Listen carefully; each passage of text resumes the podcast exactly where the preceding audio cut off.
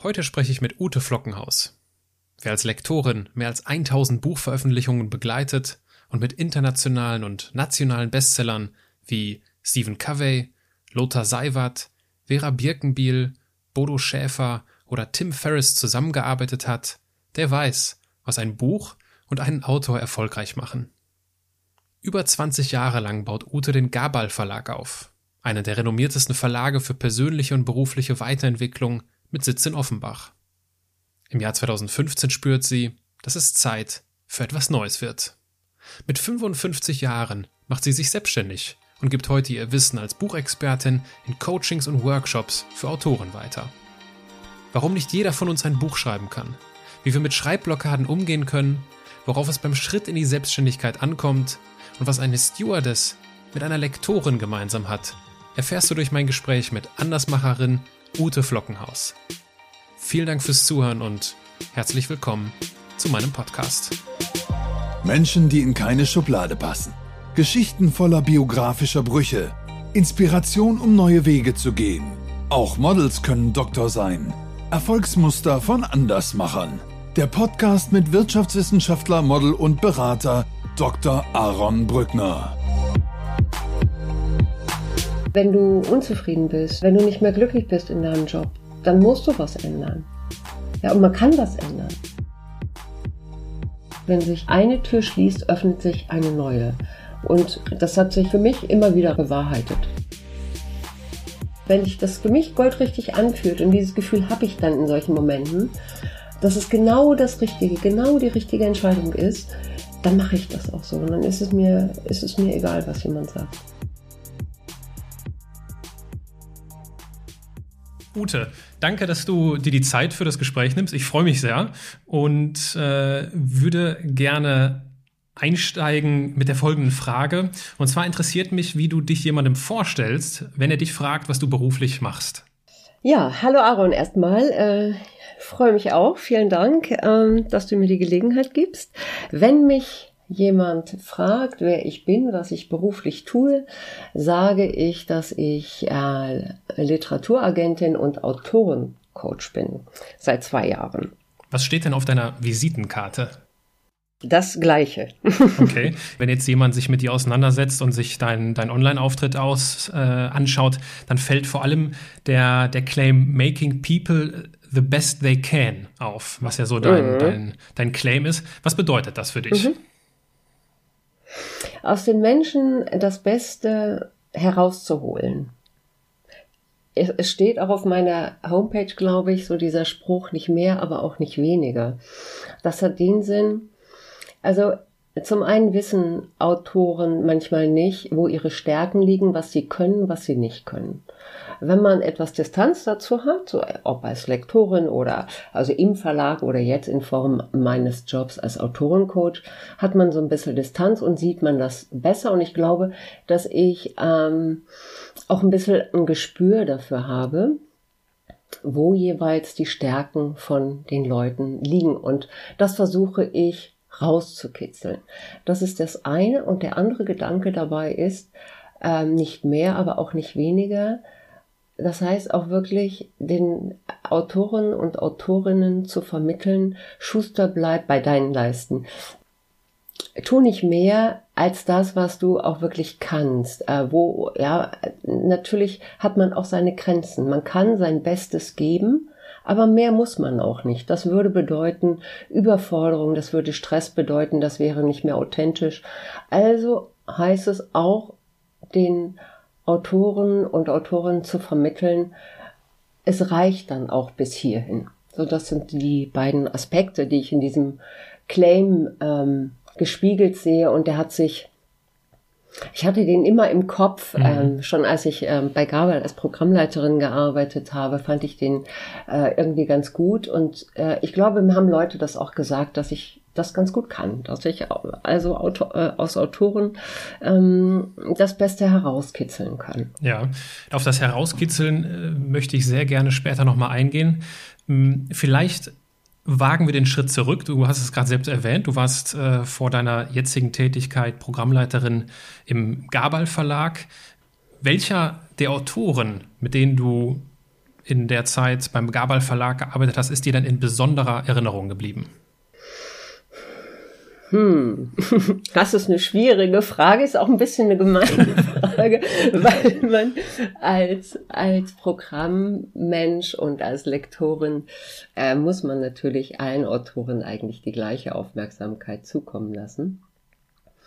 Äh, Trotzdem ist es unterm Strich und auch in der Rückschau äh, ist es natürlich so, dass es Autoren gab, die einen mehr beeindruckt haben als andere. Manche haben auch kleinere Werke geschrieben oder sehr spezielle Themen besetzt, die einen dann nicht so interessiert haben, persönlich.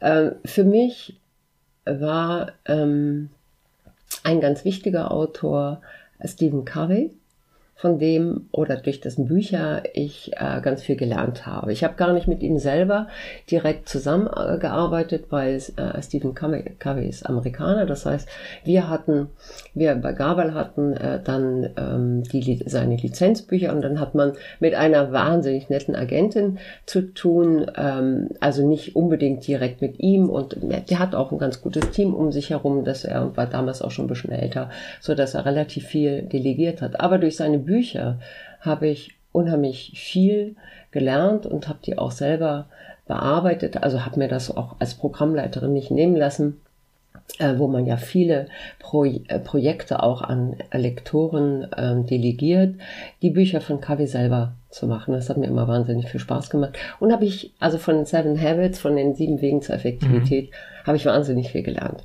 Ja, also so äh, Punkte wie ähm, das Ende am Anfang im Sinn haben. Ja, also weit denken und sich überlegen, was tust du denn da und kommt da am Ende auch wirklich was Gutes daraus oder die Säge schärfen oder ähm, ja, also solche solche Win-Win, ja, ähm, synergetisches Denken, ähm, was kommt äh, für beide Partner zum Beispiel in der Verhandlung, was, was kommt für beide Gutes dabei heraus, solche Sachen.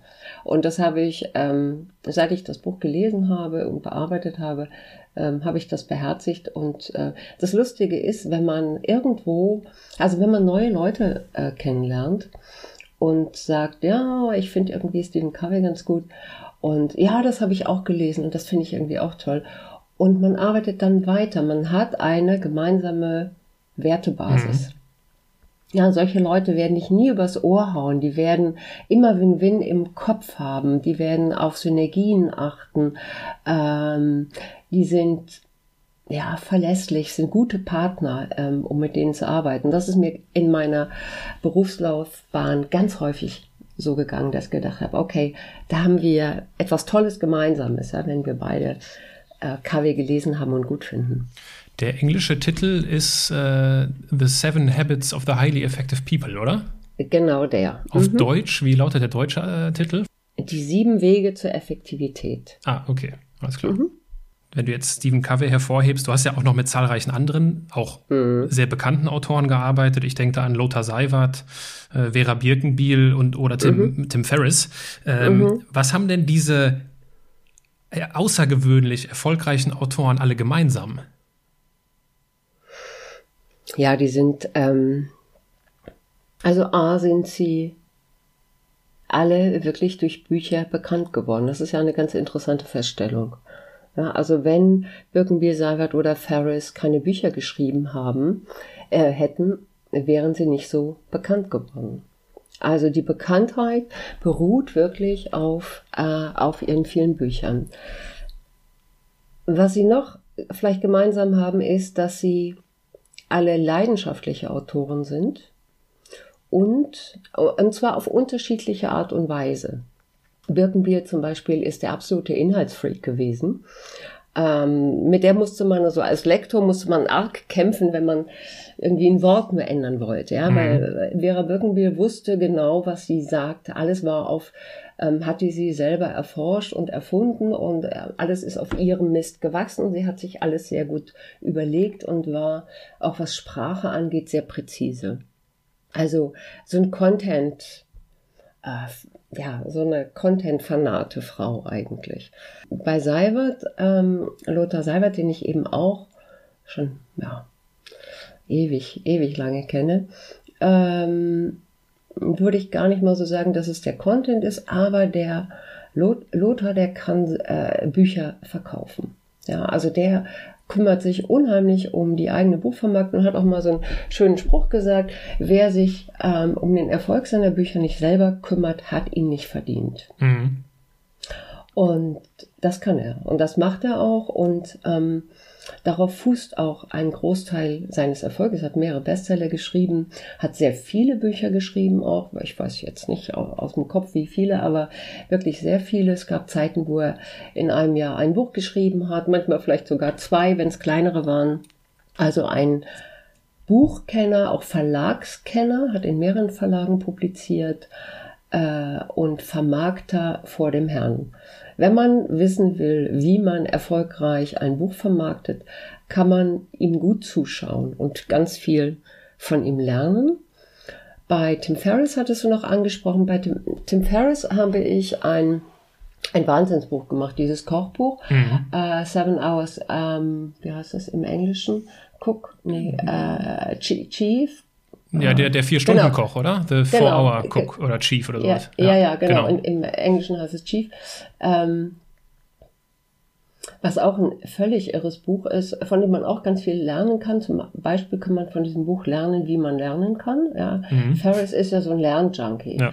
Äh, egal was es ist, ja, der bringt sich irgendwie alles Mögliche selber bei und weiß einfach, wie man das macht. Nämlich nicht, indem man Perfektionist ist und ganz viele Stunden, so das gibt es ja irgendwie diesen Mythos, dass man so und so viele Stunden ähm, an etwas arbeiten muss, damit man es gut kann. Ähm, und er findet Abkürzungen. Ja, also er findet so Hacks, Learning Hacks sozusagen. Der Gabel Verlag ist ja der Verlag für persönliche und berufliche Weiterentwicklung. Mhm. Ganz, ganz blöd äh, gedacht, wenn man jetzt dort arbeitet und ausschließlich mit Menschen und mit Experten zu tun hat, die dafür bekannt sind, für die persönliche und berufliche Weiterentwicklung. Wird, wird man dann nicht zwangsläufig auch selbst zum Experten für persönliche und berufliche Weiterentwicklung? Mm, man lernt eine ganze Menge, ja. Das glaube ich schon. Also ich habe äh, durch die vielen spannenden Bücher, die ich machen durfte, habe ich, glaube ich, schon eine Menge gelernt. Allerdings ist es so, dass wenn du ein Produkt also Buch als Produkt machst und auch wenn du äh, ein Buch lektorierst, natürlich setzt du dich sehr mit dem Inhalt auseinander. Und manchmal habe ich mir auch den Spaß gemacht und zum Beispiel Übungen ausprobiert oder ähm, das Ganze dann auch mal in Praxis angewendet. Aber letztlich kannst du das natürlich. Also ich habe in der Zeit bei Gabel habe ich ähm, tausend Bücher auf den Markt mhm. gebracht mhm. oder vielleicht auch noch die Zeit davor. Ich war davor noch in anderen Verlagen. Also in meiner Laufbahn als Programmleiterin habe ich tausend Bücher auf den Markt gebracht. So, jetzt kannst du aber diese tausend Inhalte ja nicht alle in Praxis ausprobieren. Ja. Und du kannst sie auch nicht leben. Ja, manchmal widersprechen sich auch Inhalte vielleicht. Ähm, aber trotzdem, unterm Strich, glaube ich schon, dass ich äh, sehr viel mitgenommen habe, ja. Mhm. Ob ich jetzt Experte bin, weiß ich nicht. Ich glaube, Experte wird man, äh, wird man dadurch nicht äh, äh, ja, dazu gehört noch ein bisschen mehr, äh, vielleicht auch, dass man es noch präziser anwendet und umsetzt, selber auch vermittelt. Das ist ja auch mal eine ganz gute Art, um ein Experte zu werden. Das habe ich natürlich nicht. Ja, also wenn ich jetzt an Lothar Seiwert denke, Zeitmanagement oder Vera Birkenbiel, gehirngerechtes Arbeiten, äh, das habe ich ja nicht anderen beigebracht, sondern ich habe das halt rezeptiv gelesen. Mhm äh, äh, und dann gutiert irgendwie auch, aber ähm, ja, nicht, nicht alles umgesetzt, was man da gelesen hat. Das geht gar nicht. Wie ist es denn eigentlich damals dazu gekommen, dass du für den Gabel Verlag gearbeitet hast? Wenn ich das äh, sehe, ist das ja 1992 gewesen und äh, bis 2016 warst du ja im Verlag. Das ist eine stolze mhm. Zeit. Äh, wie ist das gekommen damals? Mhm. Äh, wie ist das gekommen? Gar, ich habe damals in äh, Bremen gearbeitet in einem Verlag. Ich war in Berlin und mein Mann ist ähm, äh, mein Mann ist nach Bremen gegangen. Wir konnten uns das ein bisschen aussuchen. Der war im Außendienst. Wir konnten uns aussuchen. Wir wollten gerne nach Norddeutschland. Dann haben wir Bremen genommen. Ich habe gesagt, mir ist das eigentlich egal. Ich habe jetzt schon gearbeitet als Lektorin ein paar Jahre nach meinem Studium. Ich finde immer einen Job. Und also wurde es Bremen. Mir war aber nicht klar, äh, dass, äh, dass ich zwar in allen anderen Städten hätte super arbeiten können, weil es überall Verlage gibt, aber in Bremen just gab es eben kaum Verlage. So, äh, ich habe es trotzdem irgendwie geschafft, habe da ähm, äh, bei dem größten Verlag, den es vor Ort gab, angeheuert und dort gearbeitet und da auch ein kleines Buchprogramm auf die Beine gestellt. Die haben eher so Audiosachen, die haben so Sprachprogramme gemacht. Also eher im Audiobereich, hatten keine Buchkompetenz. Ich habe also ein kleines Programm da auf die Beine gestellt. Und dann haben wir 1991 im Winter haben wir Gabal gekauft. Gabal ähm, war eine kleine ähm, Reihe von Broschüren, ein Verein hatte, der sich zur Aufgabe gemacht hatte, ähm, Unternehmenspraxis und Wissenschaft sozusagen miteinander zu verbinden und zu koppeln und einen Austausch äh, für einen Austausch zu sorgen. So diese kleine Schriftenreihe, das waren so kleine gelbe Heftchen, total süß. Die haben wir also gekauft 1991. Und da waren aber Namen bei, wie eben Vera Birkenbiel, wie Lothar Seibert, wie Josef Seifert, äh, also viele klingende Namen, ähm, die auch damals schon relativ bekannt waren. Und dann hatten wir ein paar Jahre später, war ein neuer Geschäftsführer, so ein Interimsgeschäftsführer in diesem Verlag, der buchaffin war, das heißt, der sich auch im Verlagswesen auskannte, im Buchverlagswesen. Und der hat zu mir gesagt, Mensch, wollen wir daraus nicht einen richtigen Verlag machen? Und das haben wir dann gemacht.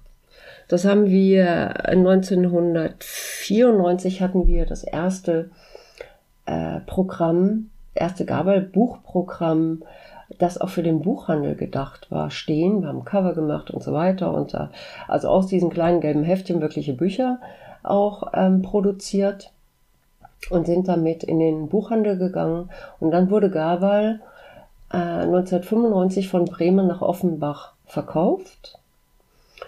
Und ich wurde sozusagen als lebendes Inventar mitgenommen. Was hast du studiert damals?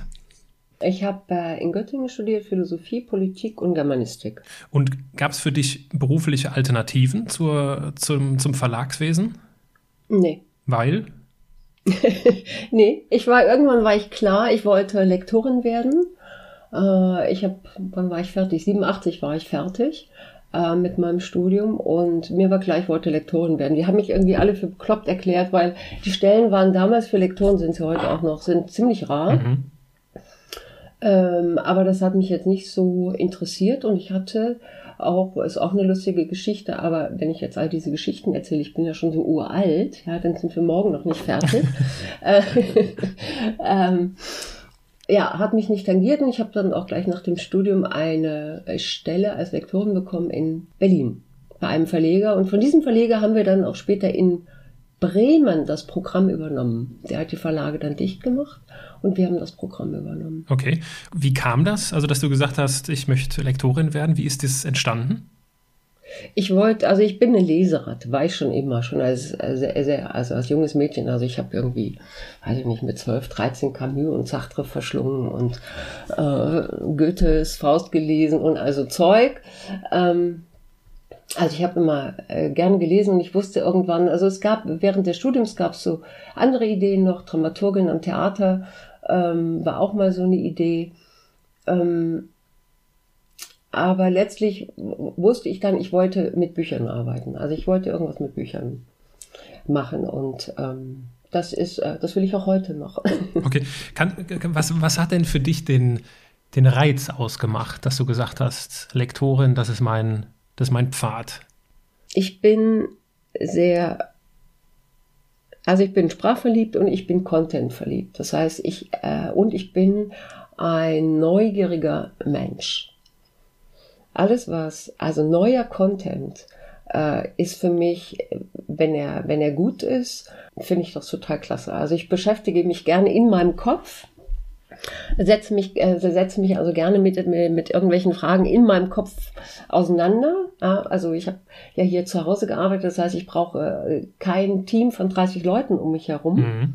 äh, sondern äh, arbeite gerne im Stillen, äh, wobei ich das nicht empfinde, dass es still ist, sondern es kann auch sehr laut werden dann äh, in der ja, mentalen Auseinandersetzung mit dem Stoff. Und das ist das, was ich, was mir Spaß macht, was ich liebe. Also die Auseinandersetzung mit Inhalten.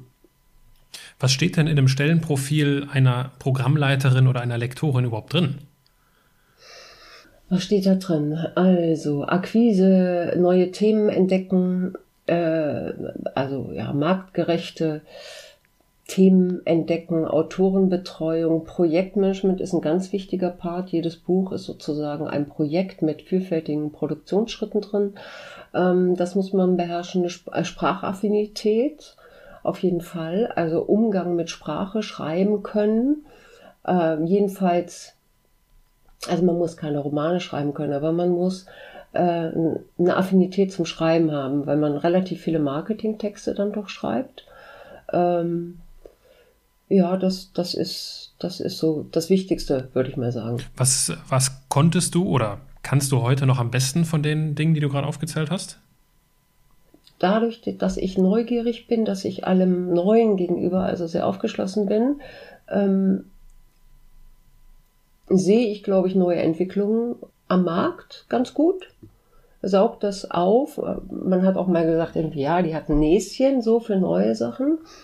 Ähm, gut, manchmal hat man, ehrlich gesagt, also manchmal hat man das Näschen, manchmal ist man auch zu früh oder manchmal ist man auch zu spät. Also das mhm. ist, würde ich jetzt auch nicht überbewerten. Aber mich interessiert also das Neue, das glaube ich, kann ich ganz gut. Ähm, und ich glaube, ich kann auch ganz gut ähm, mit Autoren umgehen, die ja sehr unterschiedlich sein können. Das macht mir aber nichts. Also so wenn man die Spannbreite, die wir vorhin hatten, ja, so dieser sehr effektive, junge, dynamische Tim Ferriss äh, über Lothar Seiwert, äh, ein Herzensmensch, ein, äh, den ich unheimlich gerne mag. Vera Birkenbiel, eine sehr schwierige Autorin. Ja, sehr, ja eine sehr schwierige Autorin. Äh, auch aber natürlich total herzlich, aber für Lektoren extrem anstrengend, extrem anstrengend.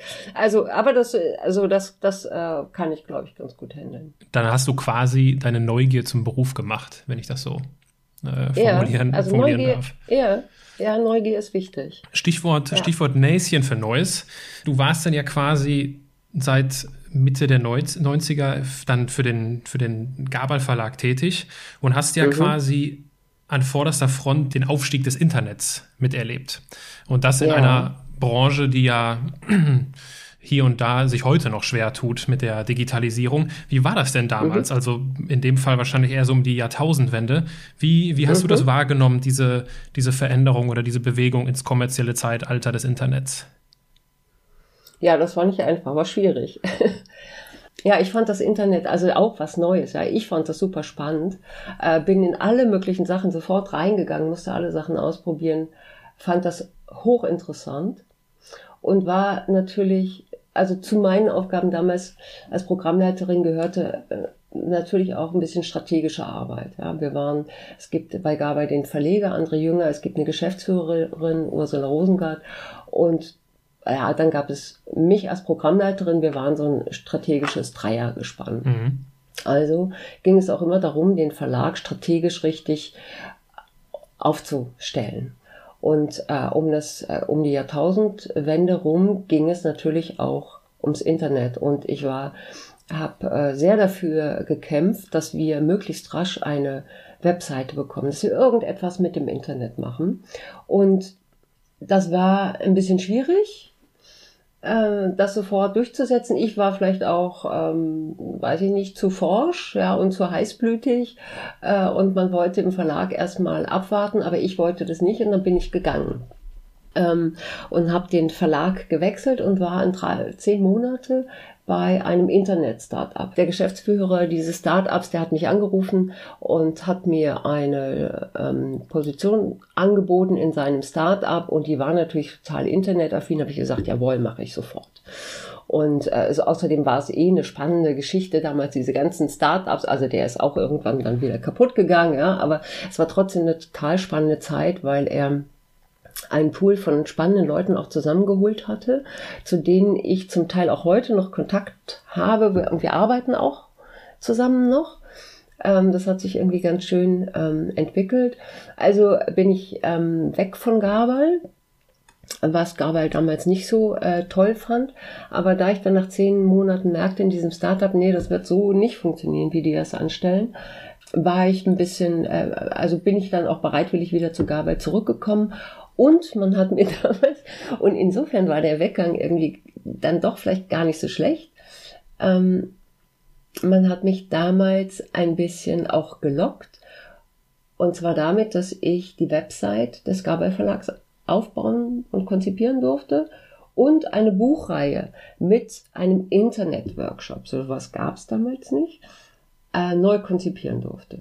Total happy, hat gesagt, jawohl, mache ich sofort, das ist ja das, was ich wollte und bin dann auch wieder zurückgegangen. Das ist ja auf der einen Seite sehr mutig, ne? den, den Schritt ins, ins Startup zu, zu, äh, zu wagen und auf der anderen Seite wiederum sehr demütig, dann die, äh, die Größe zu haben, zu sagen, ja, okay, ich komme wieder zurück Gab, gab, mhm. War das für dich alternativlos oder gab es da, hast du deine Fühler noch nach anderen Dingen ausgestreckt? Nee, das war alles in Ordnung damals so. Also sowohl das Weggehen war in Ordnung für mich, ja, ähm, als auch das Wiederkommen war auch in Ordnung. Mhm. Wenn, ich meine, du bist jetzt ja hier die Buchexpertin, von daher die, kannst du diese Frage am besten beantworten. Kann jeder Mensch ein Buch schreiben? Nee. Das kann nicht jeder schreiben. Woran liegt das? Also gut, man sagt, in meinen Workshops auch, sage ich, okay, ja, Schreiben ist Übungssache, jawohl. Aber es ist auch Übungssache. Also ich kann mich wirklich natürlich verbessern.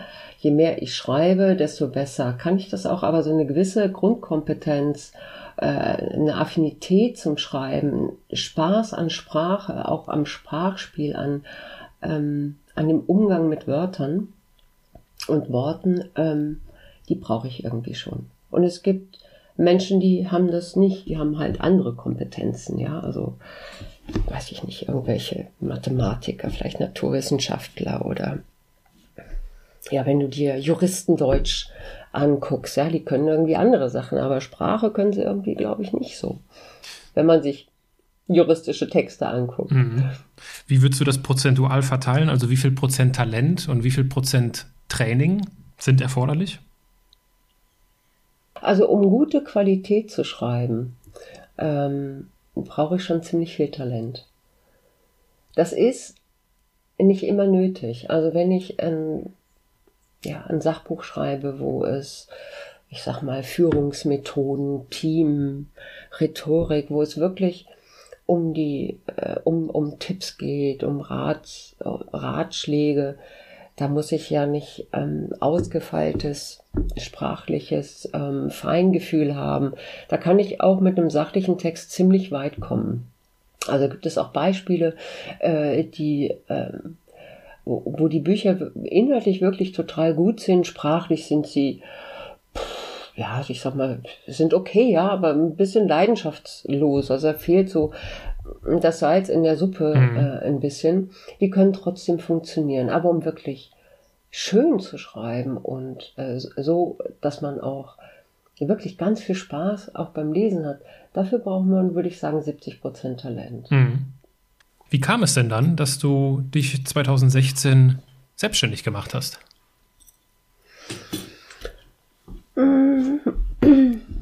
Wie kam es? Also das war 2000, Ende 2015 habe ich mir das überlegt. Ich hatte auch ein bisschen Kündigungszeit und so weiter.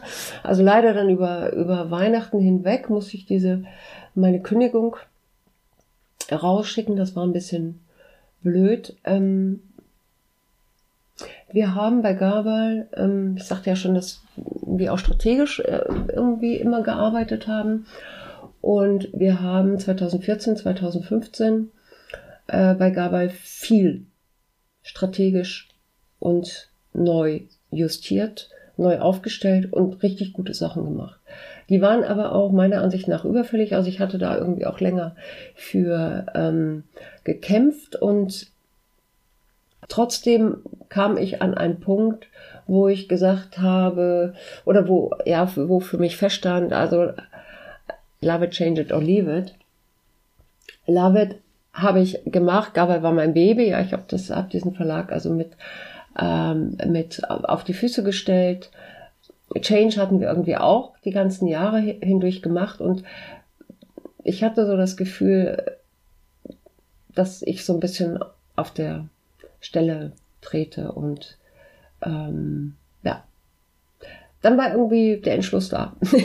ich finde das, ich finde das unheimlich spannend, ähm, weil ich glaube, so geht es vielen Menschen. Ja? Sie kommen so an den mhm. Punkt, wo sie merken, okay, äh, äh, Love It ist vorbei, Change It habe ich probiert und äh, ich weiß, dass jetzt nur noch Leave It übrig bleibt, aber sie ändern mhm. dann trotzdem nichts. Wie, warum ist dir mhm. das leicht gefallen?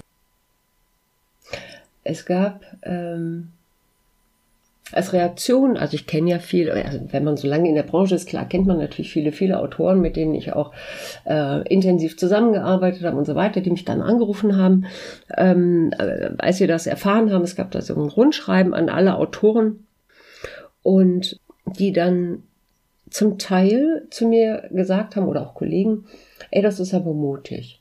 Und ich habe damals immer gesagt, wisst ihr was, mutig hätte ich es gefunden, ja, fast fahrlässig ähm, hätte ich es gefunden, wenn ich da geblieben wäre. Ja, weil wenn du unzufrieden bist, ähm, äh, wenn du nicht mehr glücklich bist in deinem Job, dann musst du was ändern. Ja, und man kann was ändern. Und die Freiheit, die du als Angestellte hast, eigentlich die einzige Freiheit, die du hast, äh, im Unterschied zu einem, zu, einem, zu einem Geschäftsführer oder zu einem Unternehmer, der auch wirklich noch auf einem anderen Level entscheiden kann. Ja, ich war ja trotzdem irgendwie angestellt. Ich hatte zwar wahnsinnig viele Freiheiten, eigentlich ein Traumjob, haben mir auch immer die Leute gesagt, habe ich auch so empfunden bei Gabal. Ähm, aber trotzdem nicht die letzte Entscheidungsgewalt. Ja? Aber die Entscheidungsgewalt, die man als Angestellter hat, ist zu kündigen. Um was anderes zu machen. Und die Freiheit muss man nutzen. Wie, wenn ich fragen darf, wie alt warst du denn zu dem Zeitpunkt? Ach, das ist die Frage nach dem Alter, wo ich doch immer rechnen muss, Aaron. Deswegen frage ich ja. Also, aber gut, also wir können ja sagen, es ist ungefähr zwei Jahre her. Äh, rechen, rechen, 55. 55 war ich, glaube ich. Also da schließe ich mich der Reaktion der Autoren an. Das ist meine erste, mein erstes Empfinden ist auch, wow, das ist mutig. Mit 55 mhm. zu sagen, Mhm. Ich mache was ganz anderes und dann noch, ich mache mich selbstständig. Also mhm. gab es denn da irgendwie, hast du daran gezweifelt? Gab es irgendwie finanzielle Sorgen, die dich umtrieben haben? Oder hast du vor irgendetwas Angst gehabt in dieser Phase? Nee, hatte ich, äh, hatte ich in der Tat nicht. Das klingt jetzt ein bisschen äh, sehr romantisch, aber ähm, äh, du hast etwas Wichtiges angesprochen und das galt auch für mich. Ich hatte keinen finanziellen Druck. Das ist wichtig. Wenn man sich selbstständig macht, sollte man es nicht so tun, dass man sich gleich einen wahnsinnigen finanziellen Druck aufbaut. Ich glaube, das tut einer Selbstständigkeit nicht gut.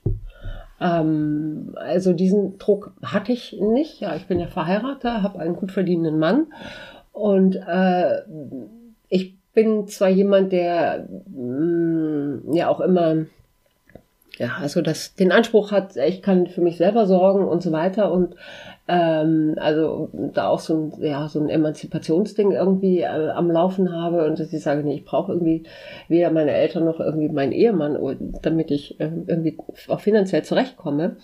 Äh, aber als Sicherheits ähm, ähm, ja, Tuch sozusagen ähm, als ähm, hat er natürlich trotzdem fungiert. Also ich musste keine, in finanzieller Hinsicht überhaupt keine Bange haben. Mhm.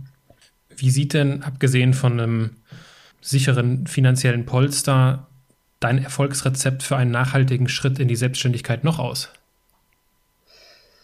Also ähm, ich glaube, dass so ist es mir jedenfalls gegangen.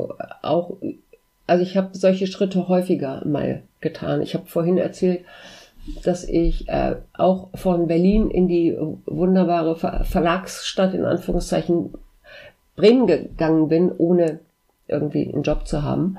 Ähm, man braucht, glaube ich, ein gesundes Selbstvertrauen. Und man muss, um dieses Selbstvertrauen aufbauen zu können, muss man auch ein paar Mal die Erfahrung gemacht haben, ja, äh, wenn ich irgendwie was anfange, äh, wenn ich mich irgendwo ins kalte Wasser plumpsen lasse, äh, dann kann ich auch schwimmen.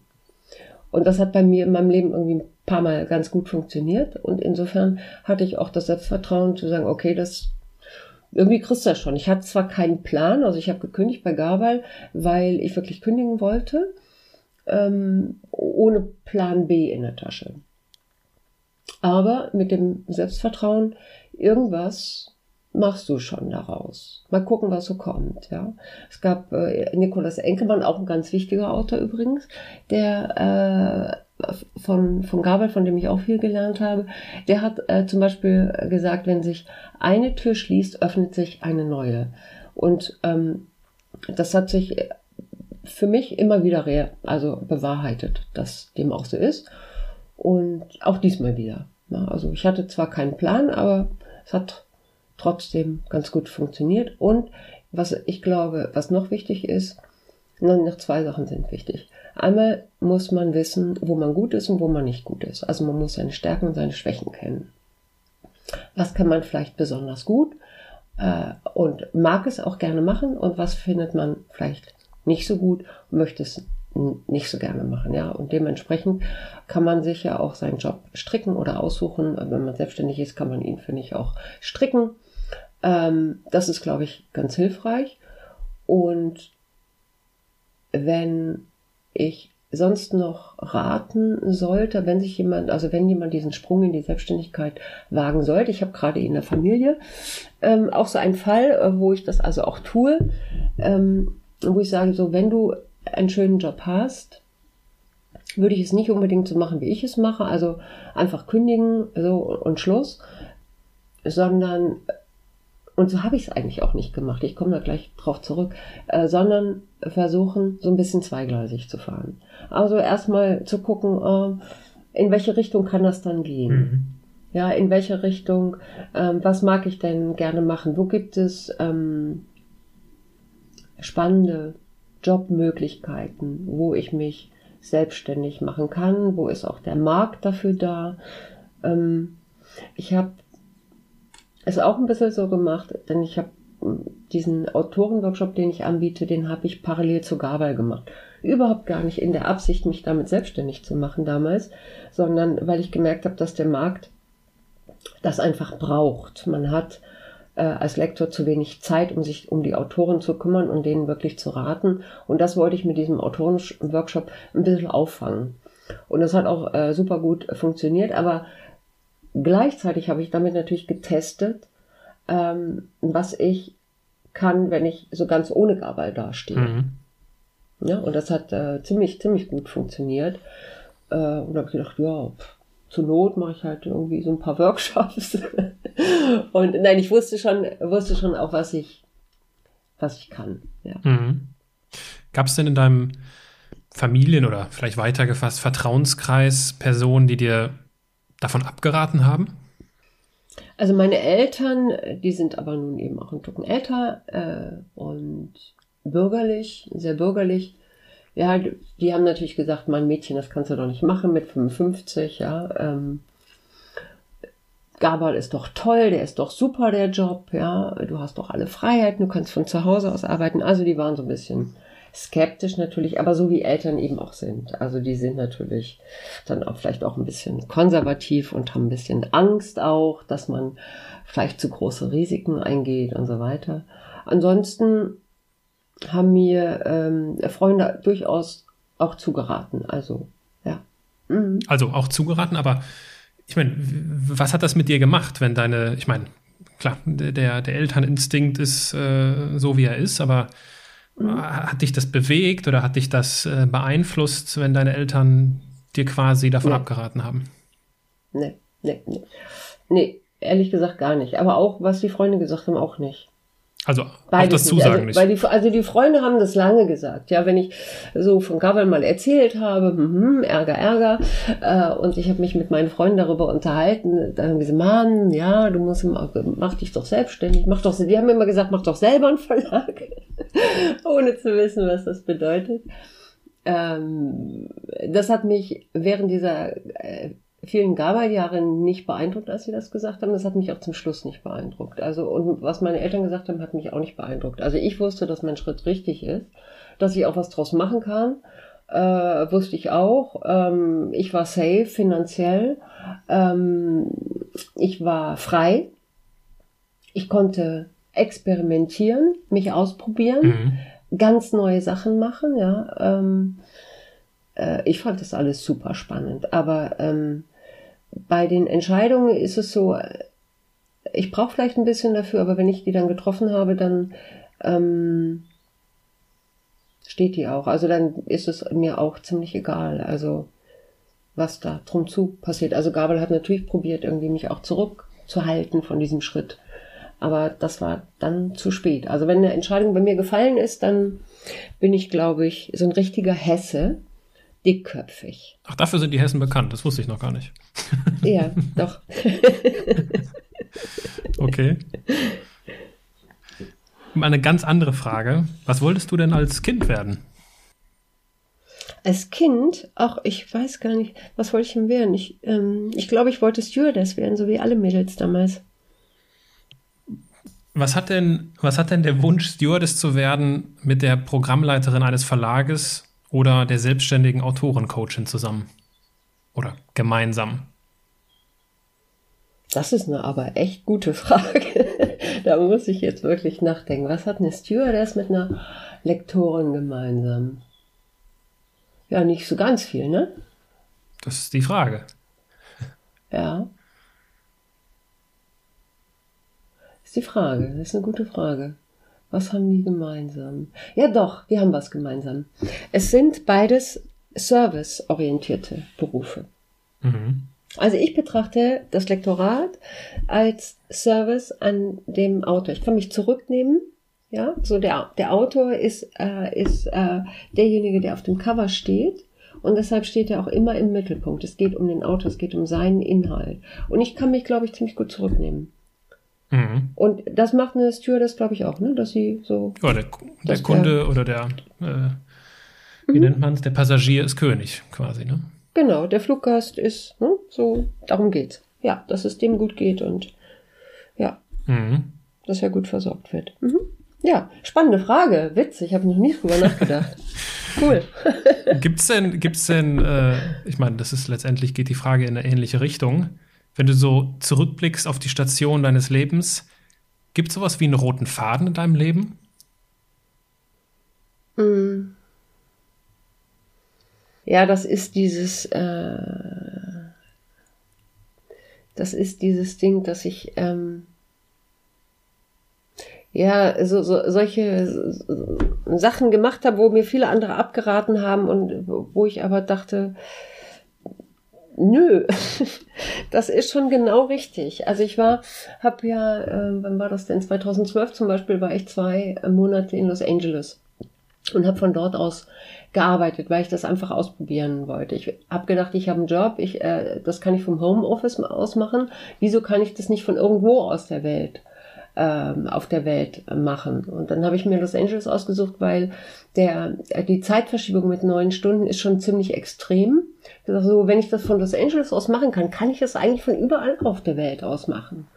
Ja, und dann haben die, also das war, äh, da war Gabel ganz toll. Äh, Herr Jünger und Frau Rosengarten waren beide äh, einverstanden und fanden das spannend auch wenn sie vielleicht erstmal so ein bisschen komisch geguckt haben oder geschluckt haben, aber die waren, äh, fanden das gut.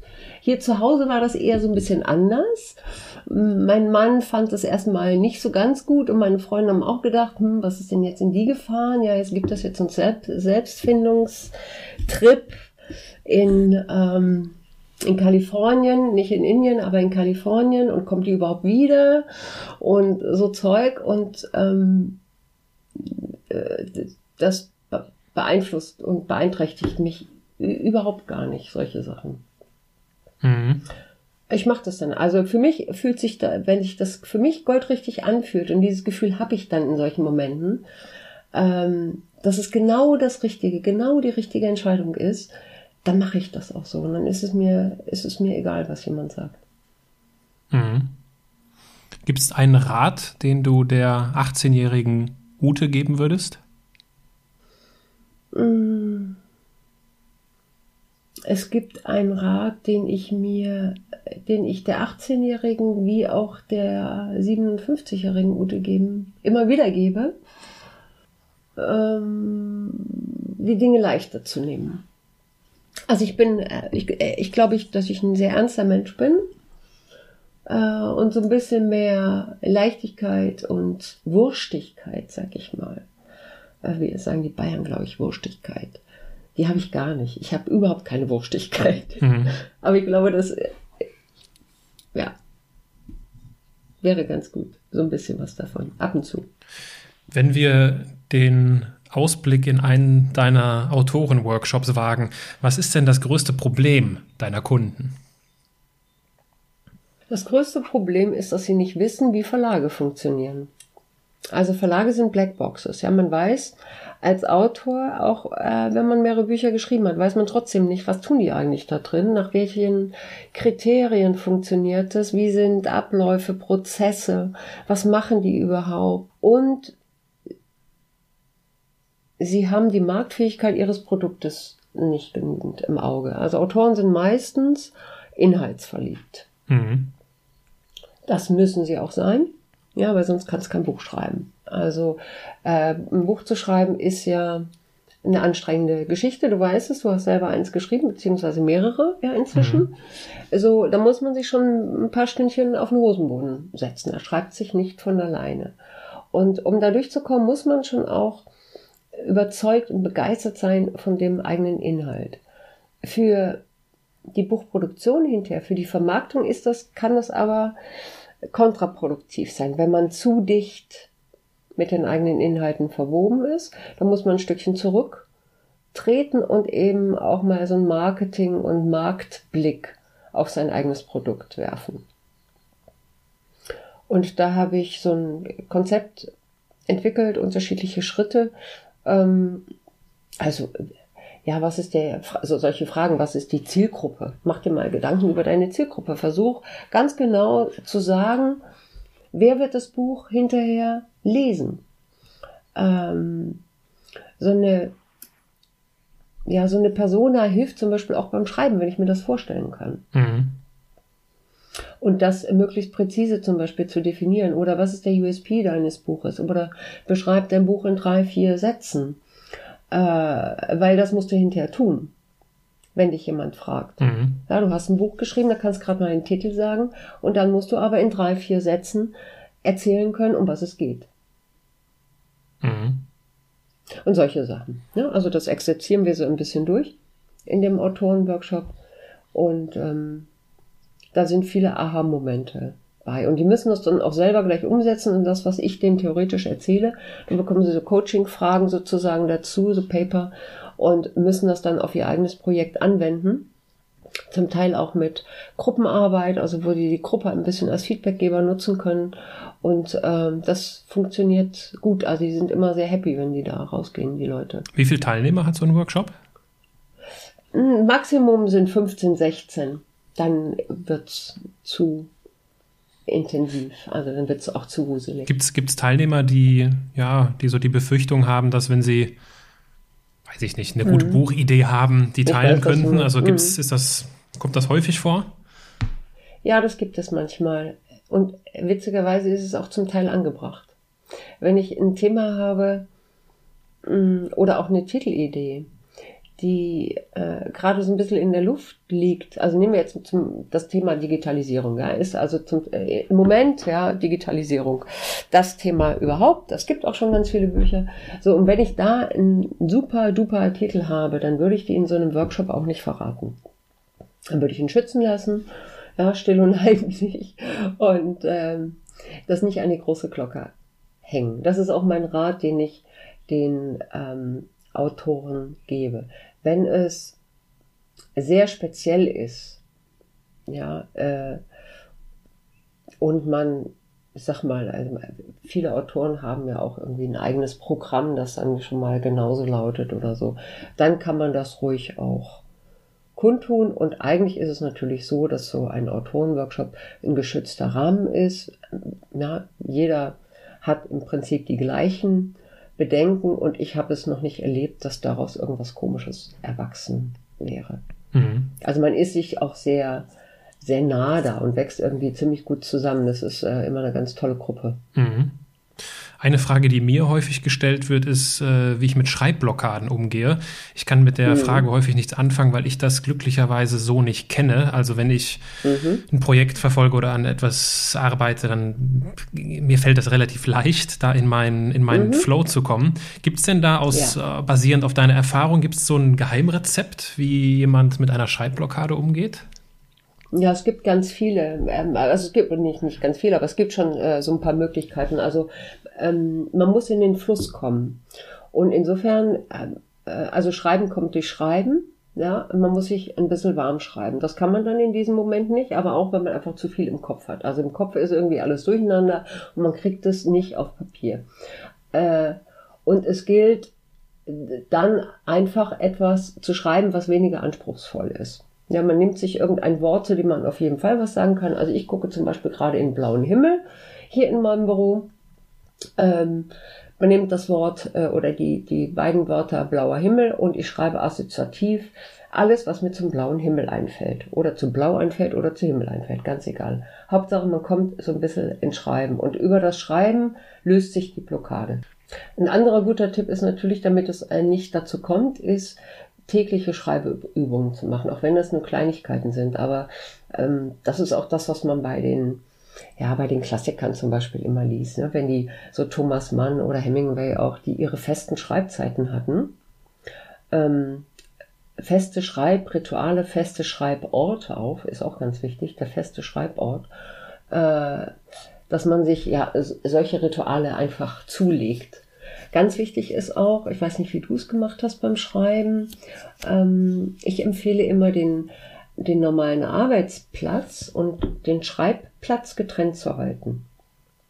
Also nicht da, wo du Mails machst, ja, und wo du deinen Job machst und wo dein Telefon ist und so, nicht da schreiben, auch wenn da der Computer steht, ja, schon klar, aber sich einen anderen Schreibort zu suchen und den auch beizubehalten, weil wenn du dann dich dahin bewegst, ist das ganze Setting schon so, dass du äh, mental, kopfmäßig, wie auch immer, körperlich, keine Ahnung, was da alles eine Rolle spielt, dass du dann gleich wieder drin bist.